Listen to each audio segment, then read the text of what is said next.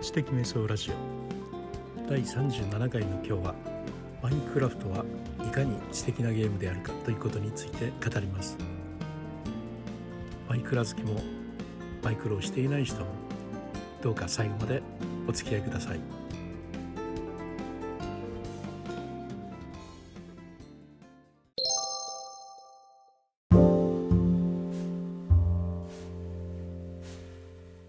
皆さんこんにちは。リュースタイルです。今日はマインクラフトがいかに知的なゲームであるのかということについて語りたいと思います、えー、マイクラってご存知ですかね？前一度配信をしましたので少しはお分かりかと思うんですけれども。ああゲームかと。あのこの人は確か定年間際の人間だよなと。なんでいい年してそんなゲームの話ばかりしてるんだと。そういうふうにねえ思っていらっしゃる方もおられるかなというふうに思うんですけどまあ一般的な大人ならですねほぼ皆さん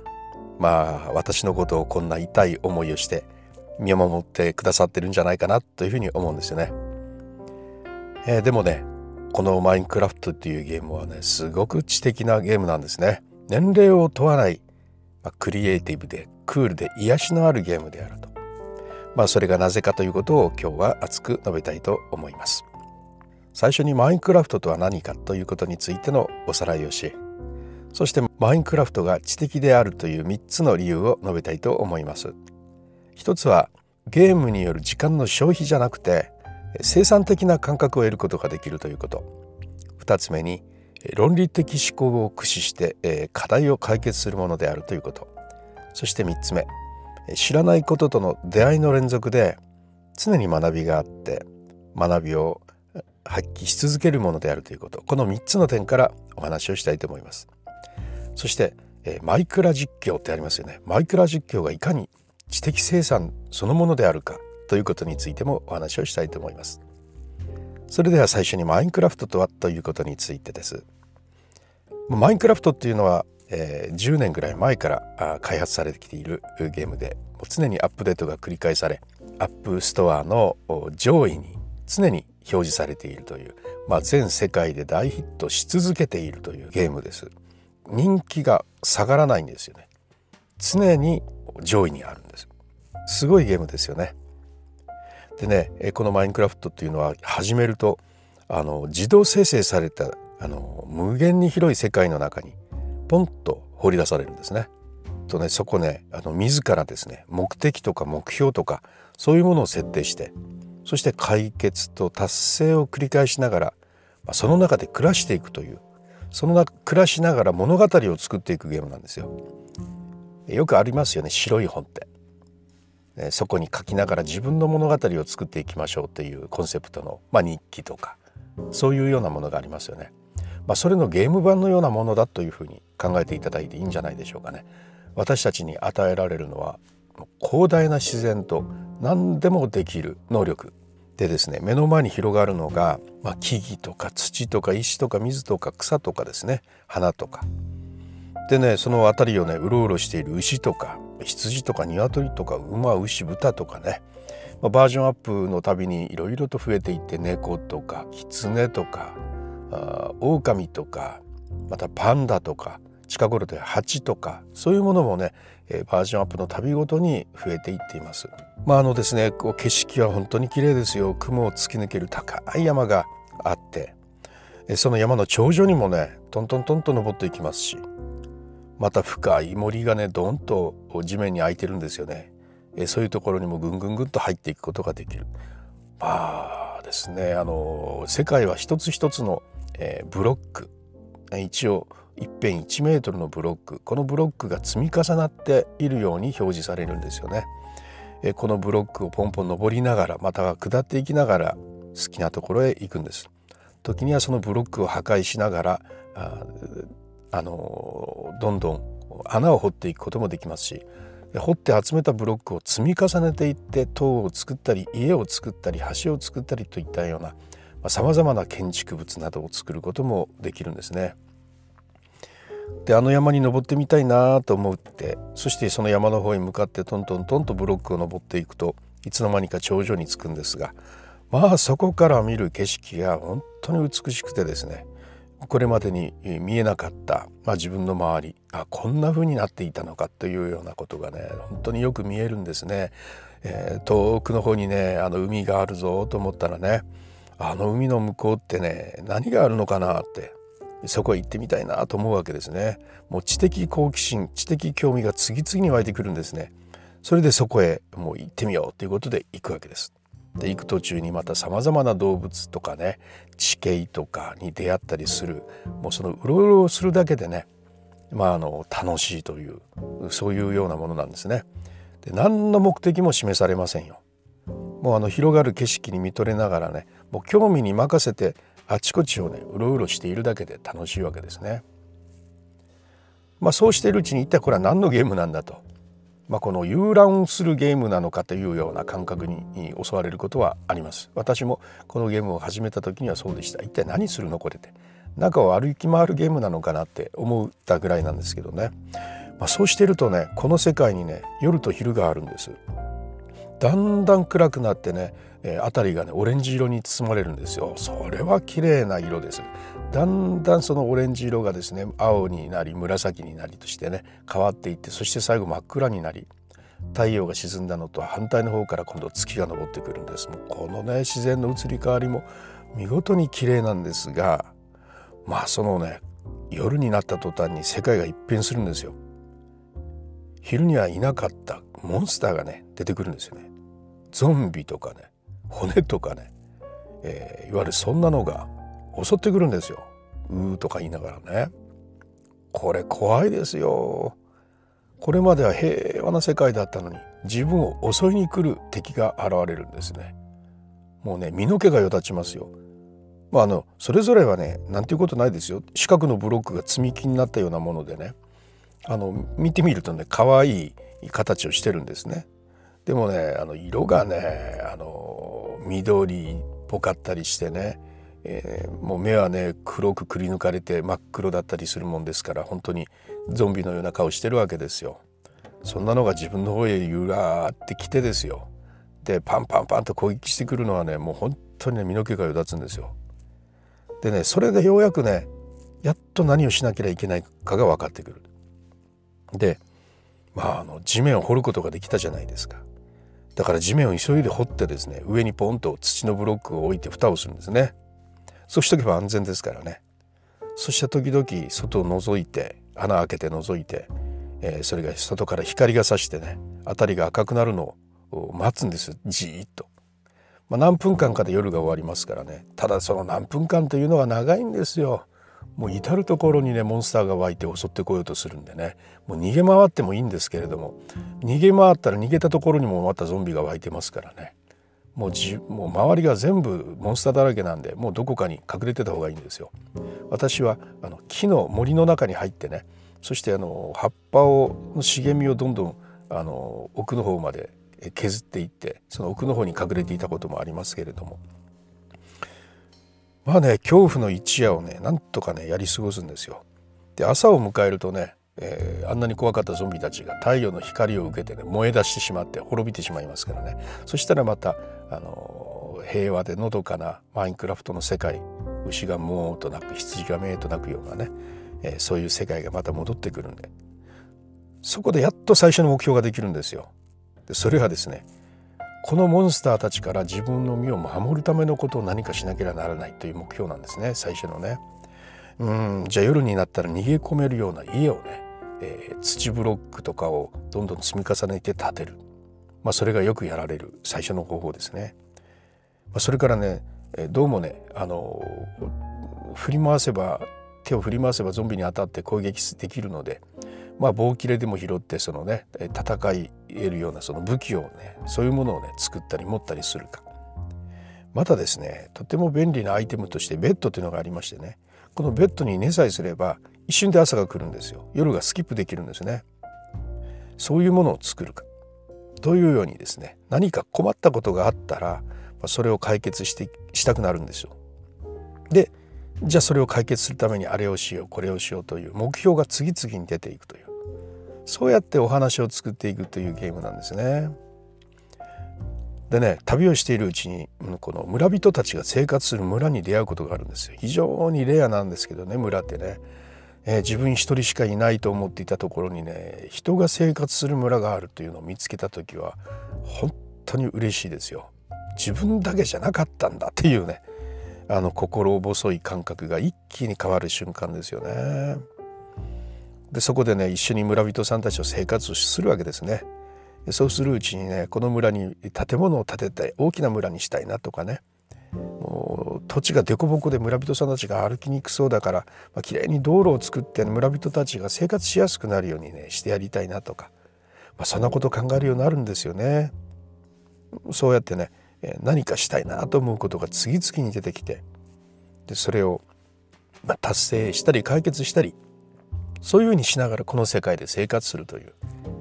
そのようなゲームなんですね。で用意されたゴールはなくて自分でそれは作ります。まあ、さっき言ったような街を大きくしていくんだということをゴールにしてもいいですよね。またどっかね世界のどこかに、ね、ドラゴンがいるんですが、まあ、それを倒すことをゴールにしてもいいしまたそのドラゴンをやっつけることができるような最強の道具を作り出すことをゴールにしてもいいしそれらをしなくてもいいしドラゴンなんて倒さなくたっていいんですし、まあ、そういう自分で全て決められるしもう人生そのものというそのようなゲームがマインクラフトのゲームです。でそれではですねマインクラフトが知的であるということについての3つの理由をお話ししたいと思います。まず1つ目ですねゲームによる時間の消費じゃないんだと。生産的な感覚をしているんだということを得ることができるゲームです。マインクラフトでは広大な街を一から作っていくこともできます。また無限の大地を冒険してさまざまな文化とか景観に触れることもできます。ドラゴンを倒してもいいし倒さなくてもいいし、まあ、ドラゴンを倒してもゲームが終わるだけではないですし、まあ、マインクラフトではストーリーはいつの間にか自分が作っていくんですよね。で今から村人を探す冒険に出かけようと思った瞬間出かければいいしね。まあ、そうやって村人を探しに出かけるというストーリーが自分で今から思い村人を探しに行くというストーリーを自分で作っていくわけですね。またあの遠くで見つけた村とこの村と鉄道でつなげよう。そういうふうに思うことがあるんですが今度それはそれで鉄道で村と村をつなげるという一つのストーリーが作れますね。でどこかに今度のバージョンアップで蜂が出たそうだから蜂探しの旅に出てこのまま家まで連れてこようと思ったらそのショーができるわけです。それから地下に広大な採掘場を作ろうそして資材の確保に困らなくなるようにしようそしたらそれがまた一つのお話になるわけですね。つまり自分でこうやろうと思ってそれを進めていくそんな行動は全てですね、まあ、本で言えば第何章にあたるようなストーリーになるんですよ。でこれら章の一つ一つの中で目標を達成するためにさまざまな行動をしていくんですね。でこれが自然に自分が作るお話になっていくわけですから、まあ、お話を読んでいるんじゃなくて作っているという感覚になるんです。えー、ゲームでね、えー、時間を消費しているという感覚じゃなくて、本を読んだり書いたりしている生産的な時間そういうことの方をよく感じることができるそんなゲームなんですね。はい一つ目の理由はですねえー、ゲームによる時間の消費ではなく生産的な感覚を得ることができるというそういうことです。2つ目の理由はですね論理的思考を駆使して課題を解決することができるゲームだということなんですね。マイクラが知的だと思うのは論理的思考をですね駆使して課題を解決したり目標を達成したりとそういうことができるところなんですね。でここ暗いから松明作ろうと思うじゃないですか。そうするとね松明を作るためのフローがもう頭にパッと浮かぶわけです。まず、まあ、松明を手に入れるにはねまず棒と石炭がいるんだという知識それに従って、えー、棒がいるからまず木を切ろうと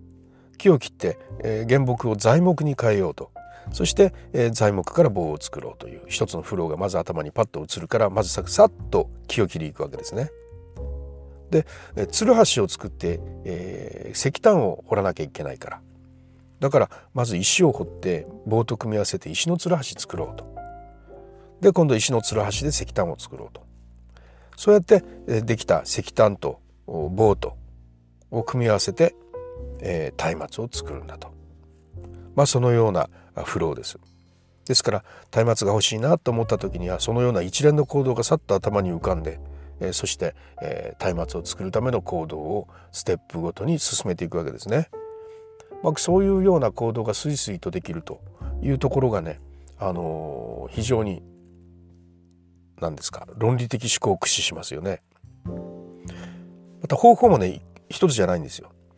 例えば松明を作る時にですね、えー、石炭と棒がいるって今言ったんですけど石炭だけじゃなくて木炭でもいいんですよね。でその木炭というのはね、えー、原木が2つあったら、まあ、かまどでその2つをポンとセットすれば、えー、燃え出してで原あの石あの木炭作ることができるんですよね。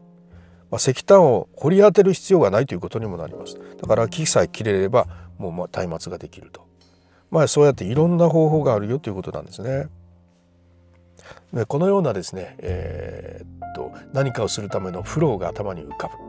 また何かをするために方法が一つじゃないどれを選ぼうかこれを選ぼうかっていうねまさにプログラミング的で思考ですよね。はいマイクラインマインクラフトをしているともう常に論理的思考が鍛えられるということになりますね。えー、2つ目の理由は論理的思考を駆使して課題を解決することができるゲームだというそういうことです。では3つ目ですね。知らないこととの出会いの連続で常に学びがあるで学びを発揮し続けることができるゲームだということなんです。でマイクラってですねもう世界そのものなんですよ。最初は赤ちゃんはねもう何もわからないことだらけじゃないですか。でだんだんやっているうちにわからないことが出てくるわけですね。何がわからないかわからないという状態からこれがわからないっていうふうになっていくわけですね。で村に行くとですね時々その鐘みたいなのがあるんですよ。いわゆる鐘ですねガーンって鳴らすやつですね。で叩いてみようと思って叩いてみるんですね。そうするとあ鐘の音が響いたなとカーンって言うからねそした途端にですね村人たちがパーッと動き始めて家に入るんですよ。あそっかってこの鐘って村人たちを家に入れることができるのかと、まあ、危険を知らせるというような意味なんでしょうね。そういうことが分かってみたりとかまたなんかお昼になったらですね鐘のところに村人たちが集まってくるんですよ。で見てたらねなんかねやりやり取りしてるんです人参とか芋とかね。どうしてなんだろうと。ね。そういうようなこととかそんなことがねゲームをね続けていくとたびたび起こるんですね。まあマインクラフトっていうのは常にね知的好奇心がもう刺激され続けるんですね。そして次々と新たなことを学んで、まあ、それを発揮し続けそれを発揮し続けていくというそういうゲームです。はい、3つ目の理由ですね知らないこととの出会いの連続で常に学びがあるというようなことです以上3つの理由からですねマインクラフトっていうのは実に知的なゲームだということを述べたいというふうに思いますはい次にですねマイクラ実況でよくあるじゃないですかあの YouTube とか見るとね、えマインクラフトの世界をただいろいろね旅したりもの作ったりしてそういう世界をずっと動画にしているというそれはね知的生産であるというふうに私は思ってるんですけどね、えー、これについてねその根拠を述べたいなと思います。でマインクラフトをやってるとですね自然に自分だけの物語が出来上がっていきますよね。でもともとドラゴンを倒してこの世界に平和を取り戻すんだというようなね基本的なバックストーリーも何もないんですね。ですから本当に自分だけの物語が生まれていくんですよ。そうするとねそれを人に伝えたくなります我が家では息子とやってますからねここにこんな村が出たとかねここを歩いていたらこんなものが見つかったとかねそういうことをお互いに言いたくなるわけですね。まあ本読んでですね何かインプットしたことをまあ文で書いてアウトプットすることで自分に定着させますよね。まあ、それと同じようにねゲームをしていてインプットしたことをまあ私はこうやって話したりまた動画にしたりして発表したりしてアウトプットするということでもうさらに強固に、まあ、自分の中に位置づけることができるんですよ。私も今こうして話してみて新たにねマイクラは知的だなともう一遍思い直しているところなんですよね。まあ、本を読んで書評書評を書くということ。これは非常にえー、まあ高尚なことであるというふうに思われてますけどね。実はゲームをしてそれを録画してそしてそれが人に語れるように編集して投稿するというそういう行為自体がですね実に知的ではありませんか。書評をブログに書くことと、ね、ゲームをしているところを人に伝えたいということでそれを録画して編集してキャプションを入れて声を入れて音楽入れて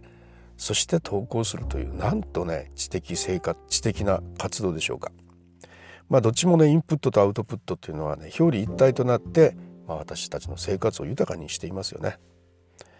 はい、まあ、こうなるとですねもうマインクラフトをしてそれを動画にするということは、まあ、まさに知的生産的な活動だと言えるじゃないですかね。はい、まあもちろん他のゲームでもねそのことは成り立ちますけど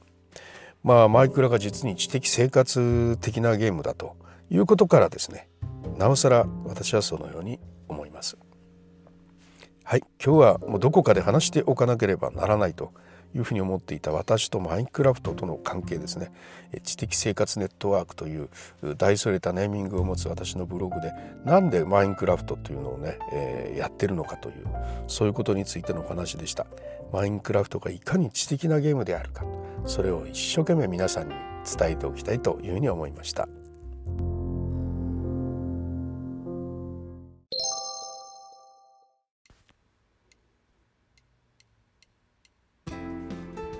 はい、いかがだったでしょうか？マイクラの楽しさについて述べさせていただきました。マイクラはとっても知的なゲームだと思っています。それではまた、リュースタイルでした。